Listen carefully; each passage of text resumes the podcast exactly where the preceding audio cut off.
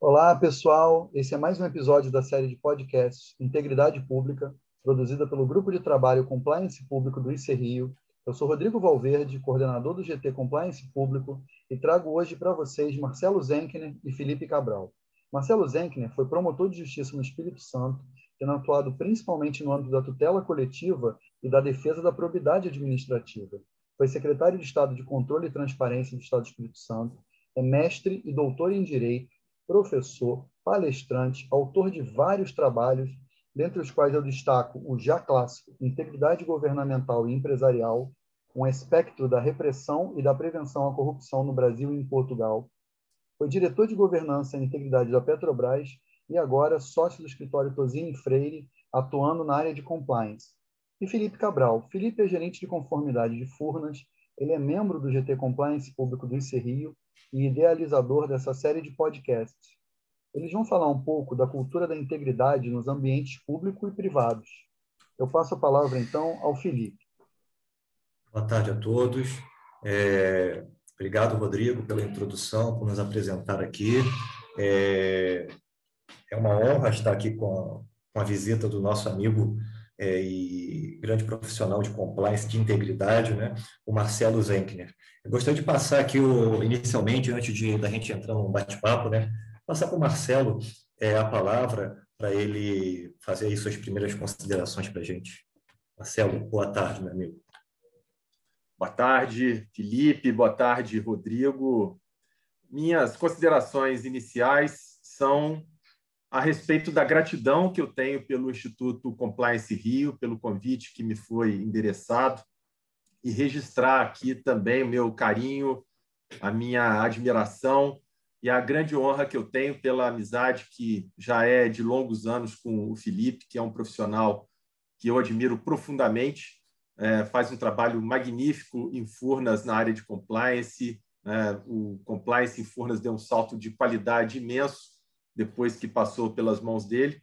E também fazer aqui o meu agradecimento pelo convite ao Rodrigo, que também tem é, demonstrado aí um grau de excelência elevado no trato do compliance, principalmente na Escola de Contas e Gestão lá do Tribunal de Contas do Estado do Rio de Janeiro. Obrigado, Marcelo. É, Marcelo, é, a gente que estuda compliance, né, integridade, e eu tive o grato prazer de poder ler aqui a tua obra, que é a tua tese de doutorado, é, Integridade Governamental Empresarial, e você menciona, num dos capítulos introdutórios, a questão do, do, do princípio da, do direito a uma sociedade livre da corrupção, né? Nós já temos aí os direitos fundamentais na, na Constituição, é, como o direito à vida, saúde, educação. Temos aí os princípios da probidade administrativa, os princípios da legalidade, impessoalidade, moralidade. E você aborda com bastante sabedoria é, esse tema de direito fundamental a uma sociedade livre de corrupção. É, você entende que é necessário é, não obstante já termos todos esses princípios positivados em lei e na própria Carta Magna, né, a Constituição, você entende como necessária a positivação desse direito para uma sociedade livre de corrupção? Como é que você enxerga esse, esse ponto? Felipe, em primeiro lugar, se nós colocarmos sobrepostos os mapa mundis do Índice de Desenvolvimento Humano e do Índice de Percepção da Corrupção, nós vamos ver que esses dois mapas eles são absolutamente análogos. Né? O que significa que, nos países onde há um índice de percepção da corrupção melhor, né, o índice de desenvolvimento humano, consequentemente, é maior, e vice-versa. Né? Onde nós temos também é, a corrupção em graus elevados, nós percebemos também que o índice de desenvolvimento humano ele é bastante baixo. Né? Isso, na verdade, é uma conclusão absolutamente de caráter objetivo, não há como negar, basta uma análise muito simples acerca disso que eu acabo de mencionar.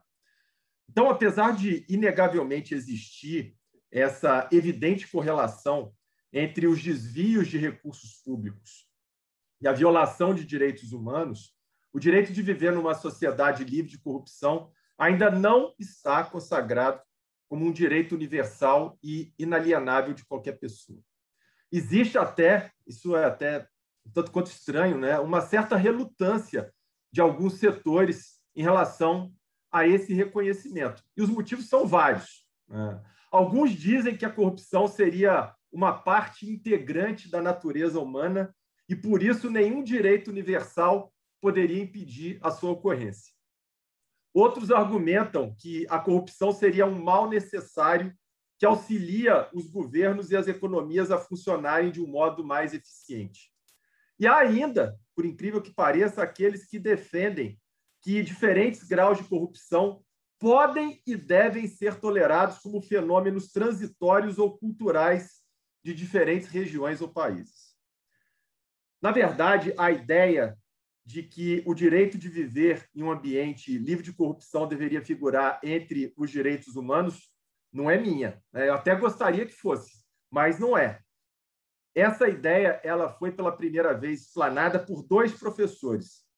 O Matthew Murray, que é um advogado com larga experiência em causas anticorrupção e é fundador, inclusive, do Centro de Ética Empresarial e Governança Corporativa, e o Andrew, Andrew Spalding, que é professor da Universidade Richmond, dos Estados Unidos, e instrutor na Academia Internacional Anticorrupção de Viena. E eles escreveram juntos um artigo intitulado, está até disponível na internet para quem se interessar, Freedom from Official Corruption as a Human Right. E no final desse artigo, eles concluem de uma maneira muito emblemática o seguinte: até que a liberdade de corrupção seja considerada um direito humano autônomo, o estado de governança previsto na Declaração Universal dos Direitos do Homem na Convenção da ONU contra a Corrupção e em outras convenções de direitos humanos e anticorrupção será uma mera ilusão. O direito de obter serviços públicos básicos livres de extorsão oficial é uma condição sine qua non para uma boa governança. Sem essa proteção, será impossível a implementação dos direitos civis e políticos fundamentais, bem como dos novos direitos econômicos e sociais para educação, saúde e habitação. E eles finalizam dizendo o seguinte: um novo direito humano, além de ajudar a estimular os governos e a cumprir as leis anticorrupção aplicáveis e a proteger os cidadãos, os cidadãos das extorsões, também seria uma ferramenta que poderia ser utilizada por todas as partes interessadas para exigir transparência e honestidade do governo. Além disso, ajudaria a garantir a proteção por parte dos governos de uma série de outros direitos humanos, a prestação de serviços sociais essenciais e a criação de condições para um crescimento econômico sustentável. E aí, a partir dessas referências que eles trazem, eu comecei a pensar, eu acho que talvez tenha sido isso que tenha despertado a sua atenção. Eu comecei a pensar como que essa é, indicação de que o direito de viver num ambiente livre de corrupção deveria ser considerado como um direito humano poderia repercutir de maneira muito pragmática aqui entre nós. Eu encontrei três pontos que são assim muito práticos e trazem um grau de eficiência muito alto. Em primeiro lugar, a nossa Constituição, lá no parágrafo 3 do artigo 5 ela traz uma cláusula de equivalência dos tratados e convenções internacionais que tratam especificamente de direitos humanos com as emendas constitucionais, desde que observado em seu processo de aprovação o rito procedimental de elaboração concernente à reforma da Constituição. Então, se estivesse o direito de viver em uma sociedade livre de corrupção categorizado entre os direitos humanos, os tratados e convenções internacionais que tratam de corrupção poderiam receber uma força normativa de natureza constitucional. Isso não é pouca coisa. Não seria mais uma simples lei, lei ordinária, como acontece de modo geral os tratados e convenções internacionais. Mas esse não é o ponto mais importante. Um outro efeito disso aqui no Brasil envolveria a mitigação da pressão política que muitas e muitas vezes acontece em relação a investigações e processos judiciais anticorrupção no âmbito dos municípios e também dos estados membros da federação. É, eu fui membro do Ministério Público Estadual durante muito tempo, e quando você entabula uma investigação e inicia um processo contra agentes públicos estaduais que tem um grau de penetração política muito elevado, inclusive dentro do Ministério Público, a gente sabe que o chefe do Ministério Público Estadual é escolhido pelo governador do estado, é, o chefe do Ministério Público Estadual ele precisa de aprovar o orçamento do Ministério Público na Assembleia. Isso muitas e muitas vezes acaba trazendo um certo prejuízo a esse tipo de trabalho. Então, se por um acaso nós tivéssemos a consagração desse novo direito fundamental da pessoa humana, pelo parágrafo 5 do artigo 109 da Constituição, seria facultado, por exemplo, ao Procurador-Geral da República requerer o deslocamento da competência da Justiça Estadual para a Justiça Federal nas hipóteses de grave violação dos direitos humanos. E, por último, que eu acho que é o mais importante em relação a, a essa consagração de um novo direito fundamental da pessoa humana, impactaria diretamente na nossa lei de acesso à informação. Porque o artigo 21 diz que as informações ou documentos que versem sobre condutas que impliquem violação dos direitos humanos praticada por agentes públicos ou a mando de autoridades públicas não poderão ser objeto de restrição de acesso. Então, é, aplicando essa regra, né, se no curso de uma interceptação telefônica, por exemplo, autorizada judicialmente, fosse flagrada uma conversa que guardasse ligação com a prática de crimes de corrupção, sobre ela não poderia recair o sigilo das gravações e das respectivas transcrições. E muito menos poderia o material ser destruído, conforme prevêem os artigos 8 e 9 dessa lei. Ao contrário, né, a gente, inclusive, faria aqui uma conexão direta com a transparência. Todo esse conteúdo deveria ser levado a conhecimento público, eis que estaríamos diante de uma violação de direitos humanos. Muito bom, Marcelo. Quer dizer, não é a positivação do direito à sociedade livre de corrupção pura e simples. Você tem uma série de consequências, desde o campo da persecução penal, né, do campo da transparência e da fiscalização pela sociedade, né, como você acabou de mencionar a questão da lei e do questão do sigilo. E você veja, é, você mencionou no início a questão da comparação do mapa de desenvolvimento com o mapa da corrupção. E é exatamente isso que a gente vê, né? Quanto mais corruptos os países, maior o índice de percepção dos países, maior a desigualdade social, né? maior o desserviço público com relação à, questão da saúde, né? a questão do, do emprego mesmo e a questão da própria vida. É, complicado essa questão, porque a gente lembra que quem estuda compliance, integridade, sabe disso, né? O, a corrupção, ela, ela, ela suga, ela desvia trilhões de dólares, né? Ao, no mundo, ao ano, e, e a gente vê que tem países que até pouco tempo atrás é, aceitavam, né? Tem países que ainda aceitam né, corrupção, né, suborno, propina, como um, um método legal, ou legalizado, para você desenvolver alguns serviços públicos. Muito boas suas considerações, Marcelo. É, falando agora de, de, de lei, né? É, a gente teve a lei da probidade da pessoa jurídica, que é a lei anticorrupção. A partir do momento que eu, que eu, que eu vi a sua definição da, da lei anticorrupção, é, como uma melhor definição, uma melhor nomenclatura, né? a lei da probidade da pessoa jurídica, é, e a partir da Lava Jato, nós tivemos grandes avanços no enfrentamento à corrupção. Como você avalia esse progresso desde 2013, 2015 para cá? E como que você avalia o momento atual? Você que veio do Ministério Público, passou uma fase de transição aí pela Petrobras, uma sociedade de economia mista, né? Você está aos poucos vindo do setor público para o setor privado, né? Fazendo uma, uma migração.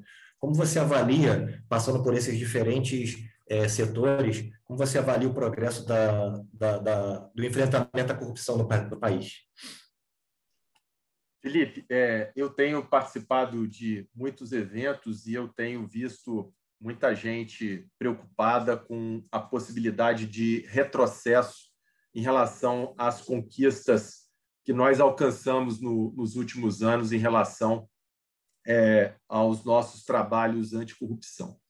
Mas eu, sinceramente, eu não me preocupo muito com isso, porque se a gente analisar a história do combate à corrupção ao longo do tempo, a gente vai ver que isso funciona mais ou menos como as estações do ano. Né? Às vezes a gente está vivendo um período de verão com uma luminosidade muito grande e, passado um tempo, a gente entra, às vezes, num inverno muito rigoroso.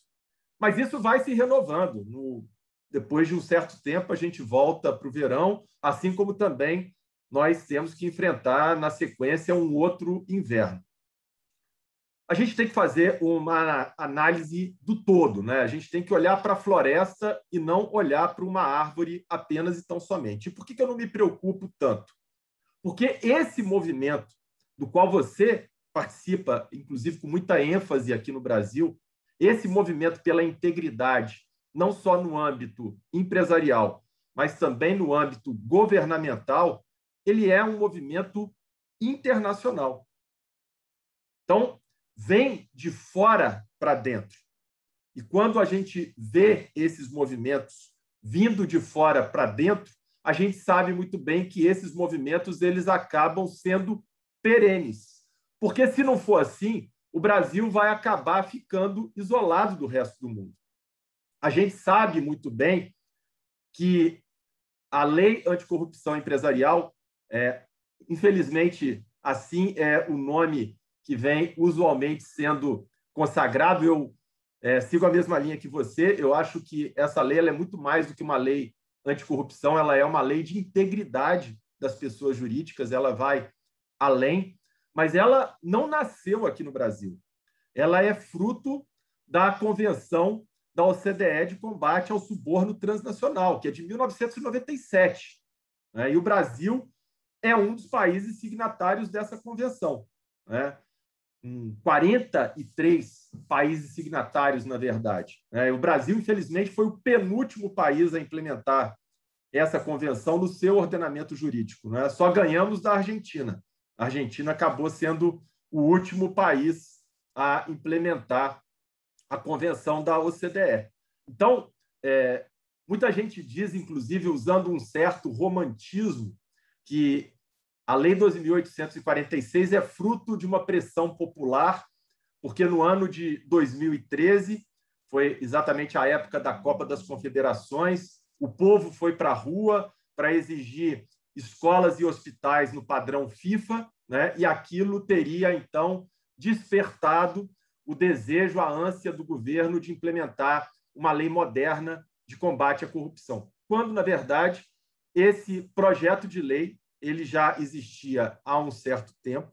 O Brasil vinha sendo pressionado pra, pela OCDE para implementar a, a, convenção, estava inclusive ameaçado de sanções internacionais. Né? Havia é, um grupo de trabalho fiscalizando a implementação aqui entre nós. E por isso é que houve uma prioridade de tramitação do projeto de lei no Congresso Nacional, que acabou, inclusive, sendo aprovado com uma rapidez muito grande. Mas não por causa de uma pressão popular, e sim por causa de uma pressão externa e internacional. Então, eu acredito muito nessa lei, porque ela é uma lei que segue balizas internacionais. É uma lei que segue as melhores práticas que já foram testadas e utilizadas por países que conseguiram vencer a corrupção.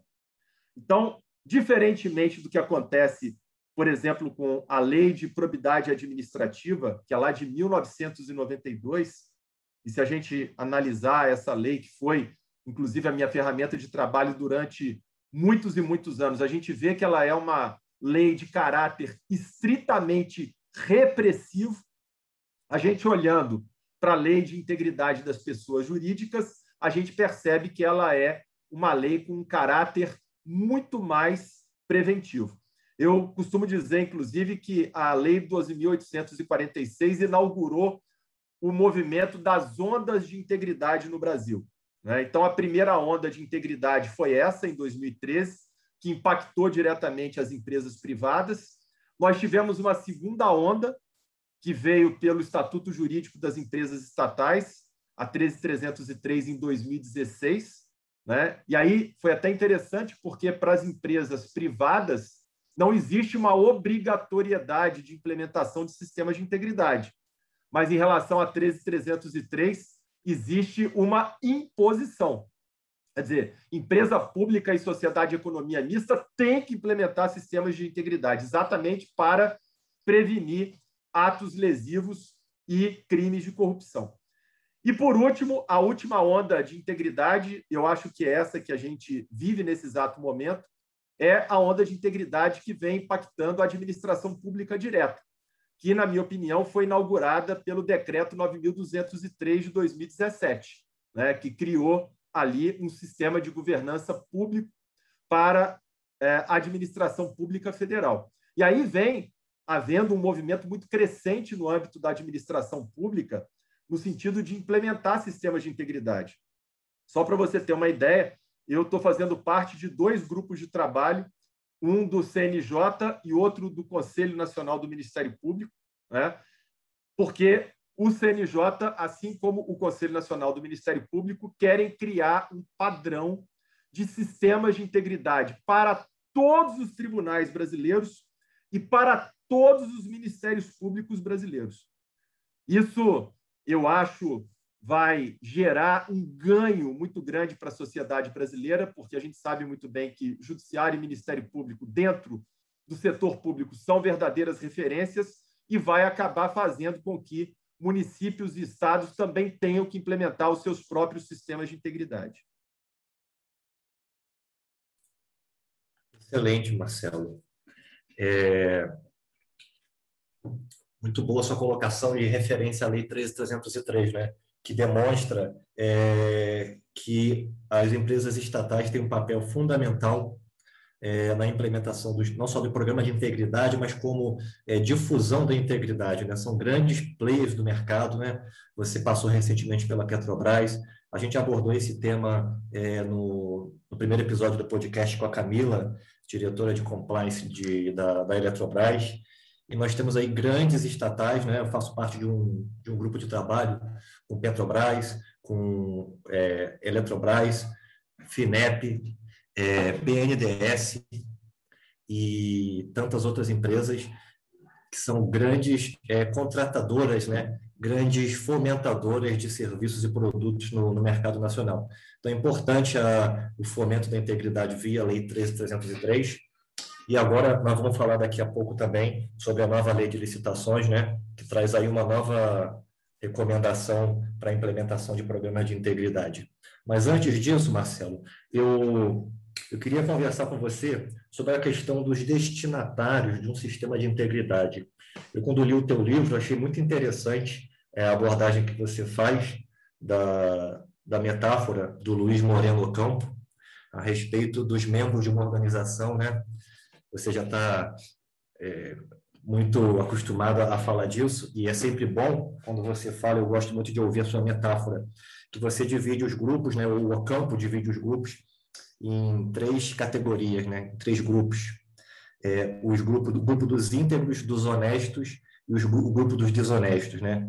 E os íntegros seriam aqueles que são incapazes de negociar com a própria honra, independente do valor, né? É, do benefício que ele venha a, a, a, querer oferir ou tentar oferir, que ele é oferecido. Os desonestos, por sua vez, não tem qualquer pudor, né? Ele negocia de qualquer jeito, é o camarada que, que não está nem aí, é, como você falou no, no podcast com o Luiz Fernando Lucas, eu gostei muito, é o sem vergonha, né? É o cara que não tem vergonha com a sua imagem, com a sua honra, ele faz de qualquer jeito. E tem os honestos, né? Que se ele descobre que não tem uma consequência, que a honra dele não vai ficar manchada, ele vai lá e ofere aquela vantagem, né? É, e pensando nisso, eu queria que você falasse um pouquinho mais para a gente sobre os destinatários de um programa de integridade, ou um sistema de integridade, Por quê? Porque eu fico pensando na questão do controle versus a questão do, da conscientização, da mudança de cultura. Né? É, se você coloca controle demais numa instituição para vigiar aí as pessoas, os principais destinatários de um sistema de integridade, você pode ter um, um, um, é, é, um complexo de controles que vai custar muito caro para a organização. Né? E, por sua vez, se você também afrouxa demais, você também vai deixar é, muita oportunidade, né? pensando aqui no triângulo da fraude, vai deixar muita oportunidade para o fraudador agir. E tem a questão do aculturamento, que é o que eu acredito bastante. Queria que você falasse um pouquinho para a gente sobre essa questão do destinatário do programa de integridade ou do sistema de integridade e a questão do controle, os seus custos, né, versus a questão do aculturamento. É, você sabe muito bem, Felipe, você já me conhece há muitos anos, você sabe que esse é um, é um tema que eu gosto bastante. Mas eu acho que para responder bem essa sua pergunta, a gente tem que passar por uma outra, não é? Como que, na verdade, a gente distingue sistemas de compliance de sistemas de integridade? Ou será que é a mesma coisa? Porque a gente escuta muita gente trabalhando e às vezes até também na seara acadêmica, usando essas duas expressões como sinônimas. Né? E eu tenho para mim que existem diferenças muito profundas entre sistemas de compliance e sistemas de integridade. Então, os sistemas de compliance eles estão calcados naquele tripé né, que nós conhecemos bem da prevenção, da detecção e da correção. Então, aqui se presta um sistema de compliance. Se presta a evitar que o ilícito aconteça. O objetivo é esse. Uma empresa implementa um sistema de compliance porque ela tem um temor enorme de ser sancionada pelos órgãos de controle, de ter o seu nome lançado na mídia e isso impactar diretamente a sua imagem perante os investidores, os acionistas e os demais stakeholders. Esse é o ponto. Né? Agora, a gente sabe muito bem, e aí você tocou na natureza humana, que é absolutamente impossível prevenir 100% a ocorrência de ilícitos, principalmente em grandes organizações. Então, se a prevenção ela é ultrapassada, cabe ao sistema de compliance a detecção. Então, seja pelo canal de denúncias, seja é, pelos controles internos automatizados, cabe à própria organização detectar a ocorrência de um ilícito e aí sim dar o tratamento adequado. E o tratamento adequado passa pela aplicação das sanções disciplinares, passa pelo reporte às autoridades, se por um acaso você detectar que houve ali a prática de crime ou de ato de improbidade administrativa, e o que é mais importante, a extração das lições aprendidas. Você voltar lá no seu sistema e corrigir aquela falha, aprimorando sempre é, os controles internos. Então, o objetivo de um sistema de compliance, em suma, é exatamente esse: né? evitar que o errado aconteça. Só que, hoje, principalmente nos Estados Unidos, já se fala numa evolução já se fala em sistemas de integridade e não mais em sistemas de compliance. Muita gente, às vezes, até é, confunde um pouco essa referência que eu trago, dizendo que é, eu é, tenho para mim que os sistemas de compliance estão ultrapassados, mas não é nada disso. Um sistema de integridade, na verdade, absorve um sistema de compliance, porque o objetivo de um sistema de integridade é gerar a disseminação da cultura de integridade. Ou seja, é valorizar aquilo que é certo. E valorizar aquilo que é certo é muito mais do que somente evitar aquilo que é errado. Então, essa é a, diferença marcante entre sistemas de compliance e sistemas de integridade. Como você bem disse, quando eu cheguei na Petrobras em 2019, num período pós-Lava Jato, todos os controles estavam profundamente atarrachados.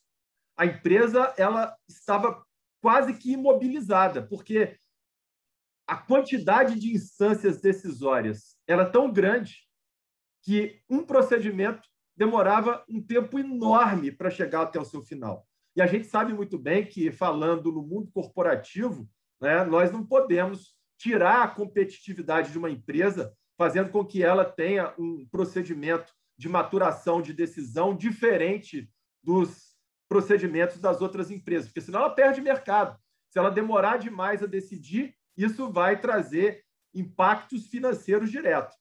Então, a minha missão na Petrobras foi transformar o sistema de compliance da Petrobras, que era muito bom, que atendia, inclusive, todas as diretivas do acordo que foi firmado com as autoridades americanas dos Estados Unidos, e transformar o sistema de compliance da Petrobras num verdadeiro sistema de integridade.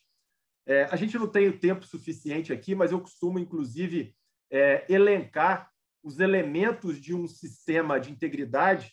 E aí, só para desmentir as pessoas que dizem que eu critico sistemas de compliance, eu coloco o compliance como um elemento do sistema de integridade. Só que o sistema de integridade vai além, porque traz, ao mesmo tempo, propósito, transparência, meritocracia, lealdade competitiva, inovação, responsabilidade social, sustentabilidade e o que é mais importante, principalmente para empresas de capital aberto, reputação.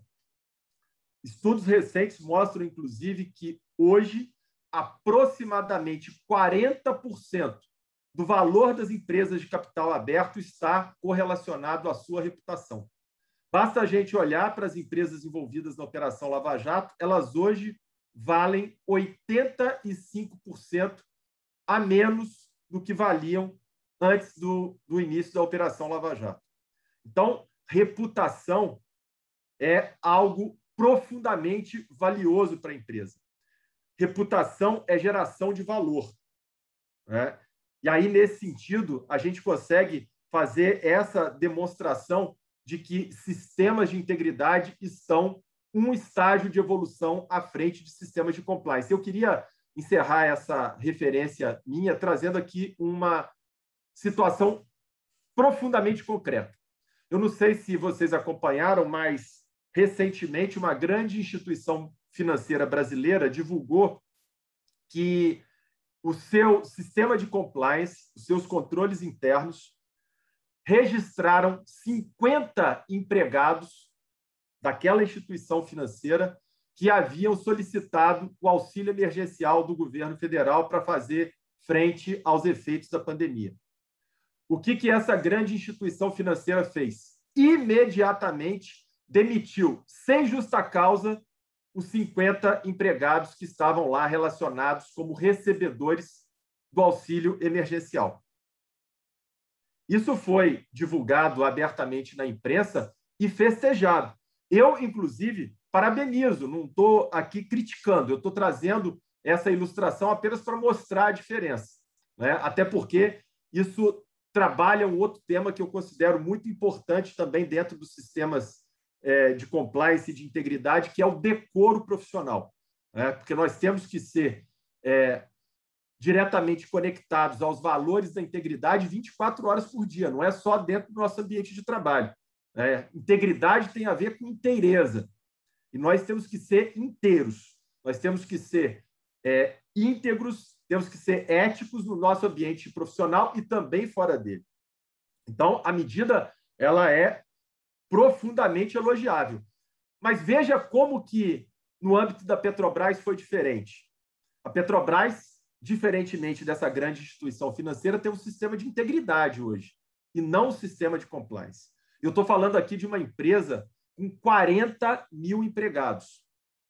E nós, nesse mesmo momento, nós também rodamos os nossos controles internos para identificar se havia algum empregado da Petrobras que havia requerido o auxílio emergencial estava recebendo. Identificamos seis. Mas, diferentemente do que fez essa instituição financeira, nós abrimos um procedimento e demos tratamento a cada um dos casos. Chamamos todos os empregados para que eles pudessem apresentar as suas justificativas, prezando uma coisa que eu introduzi, que eu considero muito importante, que é o direito fundamental ao contraditório e à ampla defesa. Todos esses empregados foram chamados e puderam trazer os seus esclarecimentos. O que foi interessante aqui, Felipe, foi que nenhum desses seis requereu o auxílio emergencial quando já era empregado da Petrobras. Eles requereram antes. Eles ainda não tinham sido contratados.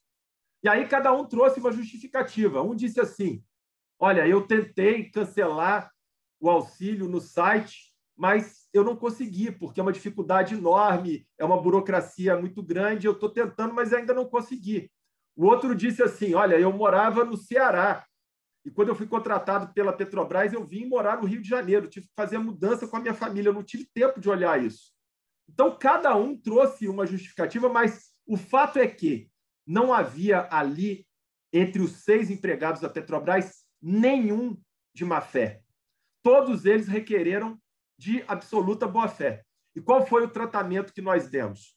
Um outro, uma outra ferramenta que eu introduzi como é, diretor de governança e conformidade da Petrobras foi o termo de compromisso disciplinar. Chamamos os seis. Bom, eles disseram que tentaram e não conseguiram por um motivo qualquer, ou então que falharam no cancelamento. Vamos cancelar agora? Vamos assinar aqui um termo de compromisso. Vocês reconhecem que vocês estão recebendo indevidamente? Vamos cancelar esse pagamento. Vocês vão se comprometer a devolver o dinheiro para os cofres públicos e vão, inclusive, se comprometer aqui com o sistema de integridade da Petrobras a disseminar a boa prática.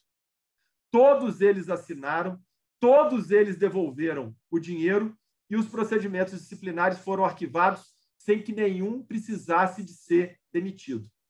Então, a gente, assim, preserva os empregos, a gente devolve os recursos que foram indevidamente pagos aos cofres públicos e ainda damos um voto de confiança aos nossos empregados. E isso é muito importante, porque estabelece uma ligação sentimental entre a empresa e o empregado.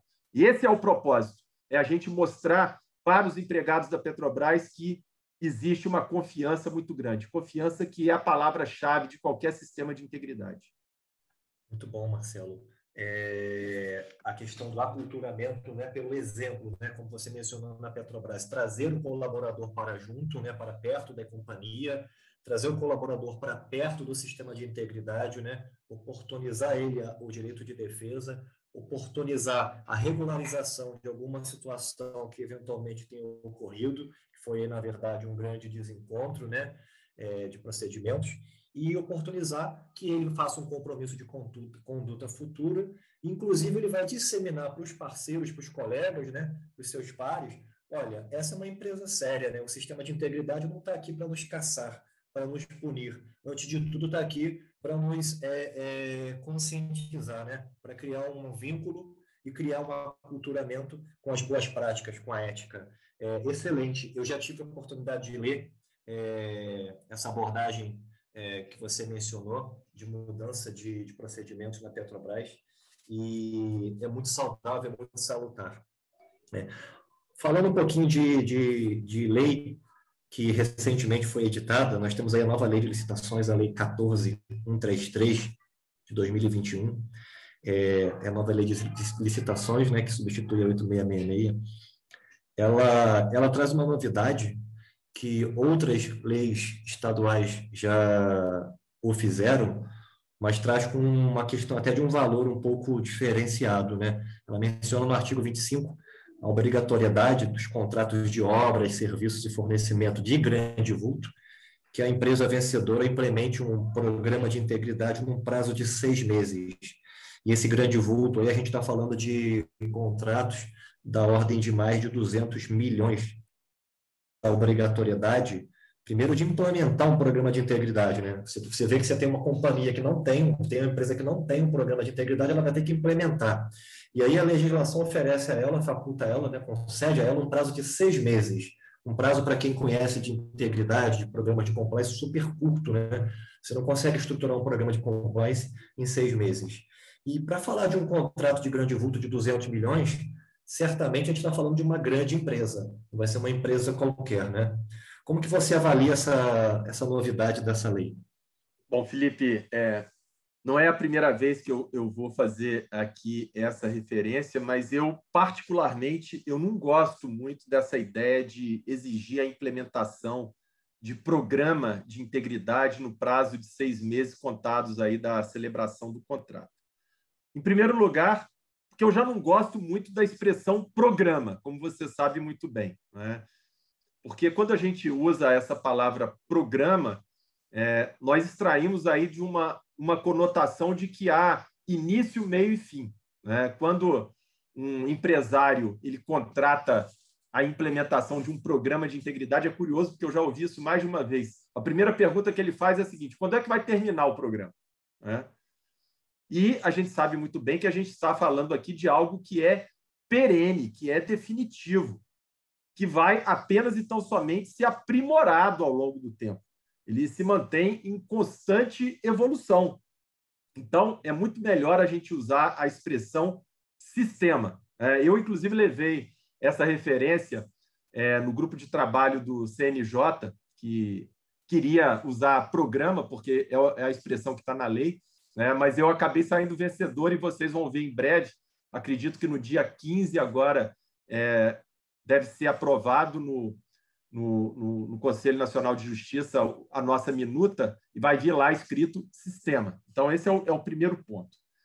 Segundo ponto, e aí eu concordo inteiramente com você, esse prazo de seis meses é um prazo completamente ilusório, porque isso vai depender do tamanho da empresa, do número de empregados, do tipo de negócio que ela desenvolve, até do local onde ela está instalada. Não pode ser, dependendo da empresa, que o prazo seja suficiente. Mas, como você disse, em se tratando de grandes empresas, esse prazo ele é absolutamente insuficiente. Então, também não gosto dessa fixação de prazo. E o terceiro ponto, que eu considero o mais importante. Exigir, por lei e por uma cláusula contratual, a implementação de um sistema de integridade empresarial faz desaparecer o elemento mais importante de qualquer sistema de integridade, que é o tone at the top. Sistemas de integridade, que, como você destacou muito bem, estão diretamente vinculados a valores eles dependem de iniciativa espontânea da alta administração. Então, esse sistema, entre aspas, de integridade, ele já vai começar errado, porque ele não está começando por uma iniciativa da alta administração.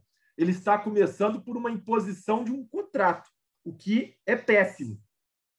Então, é o líder máximo da organização que deve incorporar esses princípios éticos que sustentam o sistema de integridade e deve, inclusive, como você disse, dando exemplo, praticá-los no cotidiano, até para que ele possa consolidar esses valores da própria companhia que ele dirige. Então, a, a liderança ela tem uma posição de profundo destaque desde a introdução e concepção do sistema até chegar o momento de se dizer para toda a organização que deve haver uma observância da lei e deve haver uma aderência aos valores da ética e da integridade de maneira incondicional, ainda que isso custe boas oportunidades de negócios ou impeça o atingimento de metas. Mas esse movimento ele tem que ser um movimento natural e não impositivo pois a integridade ela não tem absolutamente nada a ver com cláusulas contratuais, mas sim com a absorção e a disseminação de valores. Então, é, em relação a essa questão, eu sou favorável a tentar acelerar a implementação de sistemas de integridade no âmbito empresarial e também governamental. É, eu sempre defendi que, claro, dependendo do valor, a implementação de um sistema de integridade efetivo deve ser considerado um pré-requisito da fase de habilitação da licitação, e não no sentido de se conferir um prazo pós-contratual para que haja essa implementação. Isso já deveria vir estampado no próprio edital de licitação. E empresas que não tivessem sistemas de integridade, elas ficariam alijadas da disputa. É verdade. É, o prazo de seis meses para implementar um programa de integridade, a gente está pensando aí que dá praticamente só para fazer um planejamento, né? Dar o pontapé inicial. É, você conhece muito bem, é, ficou na Petrobras há alguns anos, né? Pelo menos dois anos e meio, dois anos, né? 2019 a 2021 e sabe o quanto que demora, o quanto que é lento o processo de mudança de cultura, né? E como você bem disse, né? Você primeiro implementa controles, depois você afrouxa um pouco controles, né? Você faz um PDCA, você faz uma reanálise de tudo que você fez no exercício seguinte. Então, não é uma coisa que você é, inicie e termine em seis meses. Como você falou, muito mais interessante seria a questão de uma exigência de programas de integridade para habilitação, ou até mesmo para critério de desempate, né? como um fator preponderante aí para, pontuação no, no concurso. Marcelo, excelente suas ponderações. A gente já vai caminhando aí para o final e eu gostaria de voltar a palavra para você para você fazer suas considerações finais. É, desde de já já te agradeço novamente a, a sua disponibilidade. É, é excelente por o Instituto Compliance Rio contar com a tua parceria, com o teu apoio é, para disseminar a cultura da integridade no estado do Rio de Janeiro e também no Brasil. Muito obrigado, Marcelo. Eu te passo a palavra para você fazer suas considerações. Minha palavra final é de gratidão a você, Felipe, amigo fraterno, ao Rodrigo Valverde pelo convite, pela lembrança do meu nome, pela oportunidade é, ao Instituto Compliance Rio, é, também pelo trabalho fantástico que vem fazendo de disseminação da cultura de integridade. Fazer um registro aqui também, um carinho, uma saudação e um agradecimento muito grande aos meus sócios do Tosini Freire Advogados. Estou lá há três semanas apenas, mas estou encantado com o grau de excelência técnica dos meus sócios. Estou né? dizendo, inclusive, a eles que eu estou assim, como se eu fosse um jogador convocado para a seleção brasileira, porque eu olho para o lado, é, só vejo os craques. Né? E eu gostaria de encerrar, talvez, com uma referência que eu considero muito importante sobre o conceito de integridade. Né? Porque a gente tem o conceito clássico de integridade, que é fazer aquilo que é certo, ainda que ninguém esteja observando. Mas eu terminei de ler um livro recentemente que até hoje mexe comigo. Eu já estou começando a ler ele de novo, porque né, mexeu muito com a, a minha estrutura técnica em relação aos sistemas de integridade. E o Gary Zeck, que é um compliance officer muito conhecido nos Estados Unidos, ele resolveu revisitar esse conceito de integridade. E por tudo que nós já passamos nas nossas vidas, é, pela experiência profissional que você tem, Felipe, pela experiência que o Rodrigo também tem, é, eu tenho certeza que essa revisitação que o Gary Zeck fez do conceito de integridade vai dizer muita coisa para a gente. E ele diz assim: integridade não pode ser só fazer aquilo que é certo quando ninguém está observando. Integridade é mais do que isso. Integridade é fazer aquilo que é certo, ainda que seja impopular ainda que você esteja sob imensa pressão e ainda que todas as pessoas estejam te observando. Felipe Rodrigo, muito obrigado pelo carinho e pela oportunidade. Maravilha, pessoal. Muito obrigado. Foi muito bom ouvir vocês aqui no nosso podcast Integridade Pública. Eu agradeço mais uma vez a disponibilidade do Dr. Marcelo Zenkner. Eu espero que todos tenham gostado desse episódio. Eu aprendi muito. Convido vocês a conhecerem o IC Rio, Vejam o nosso site, acompanhem o Instituto nas redes sociais. Até a próxima. Muito obrigado.